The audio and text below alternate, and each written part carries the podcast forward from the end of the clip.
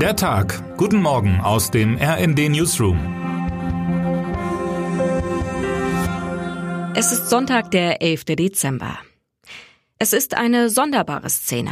Russlands Präsident Wladimir Putin steht mit einem Sektglas in der Hand vor der Kamera und spricht über den Krieg in der Ukraine.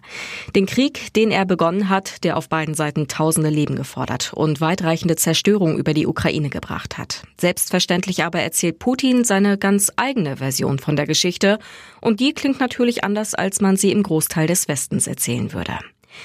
Er redet von Falschinformationen, Nonsens und Fakes, die über den Krieg verbreitet würden. Selbstverständlich ist Russland aus seiner Sicht kein Aggressor, der ein Land überfallen hat. Er spricht von einer Pflicht gegenüber seinem Volk, die erfüllt werden müsse und dass man nicht besonders bewandert sein müsse, um in dieser Informationslage zu verstehen, was wirklich vor sich gehe. Etwa die Angriffe auf die ukrainische Infrastruktur, die vielen Menschen im winterlichen Kriegsgebiet gerade Strom, Wasser und Wärme nehmen, was völkerrechtlich als Kriegsverbrechen zu bewerten ist. Ja, das tun wir, aber wer hat angefangen, fragt Putin. Schuld sei am Ende die Ukraine selbst wegen der Explosion auf der Krimbrücke. Und so versucht er Russland Stück für Stück in die Rolle des Verteidigers zu schieben. Es sind Auftritte wie dieser, die zeigen, wie wichtig Putin die Informationslage rund um seinen Krieg ist.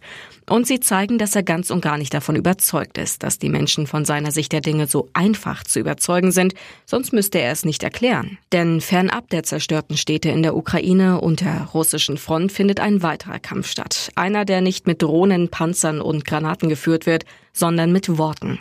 Und dieser Kampf wird auch in Deutschland ausgetragen. RND-Korrespondent Felix Hüßmann hat sich die Informationslage in Deutschland über Wochen hinweg ganz genau angeschaut. Und was er gefunden hat, zeigt, dass die Maßnahmen gegen russische Staatspropaganda in Deutschland unterwandert werden. Und welche Anstrengungen die russischen Staatsmedien unternehmen, um weiter ihre Propaganda unter die Leute zu bekommen. Termine des Tages.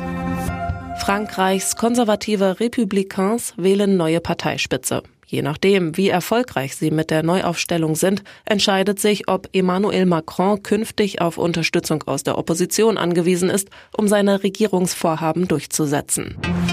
Raketenstart zur ersten privaten Mondmission. Das japanische Unternehmen iSpace will ein Landegerät auf dem Mond aufsetzen lassen. Zweimal war die sogenannte Hakuto A Mission One aus technischen Gründen verschoben worden.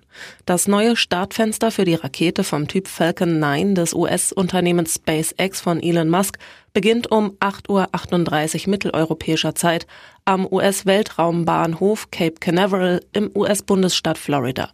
Geht diesmal alles gut, wäre die Mission die weltweit erste erfolgreiche private Mondmission.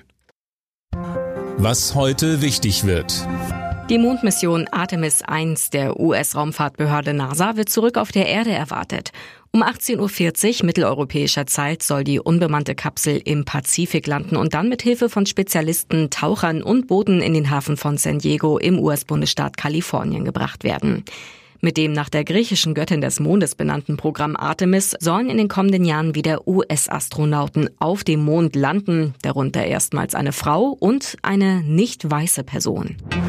Und jetzt wünschen wir Ihnen einen guten Start in den Tag. Text Nils Thorausch, am Mikrofon Anna Löwer und Eileen Schallhorn. Mit rnd.de, der Webseite des Redaktionsnetzwerks Deutschland, halten wir Sie durchgehend auf dem neuesten Stand.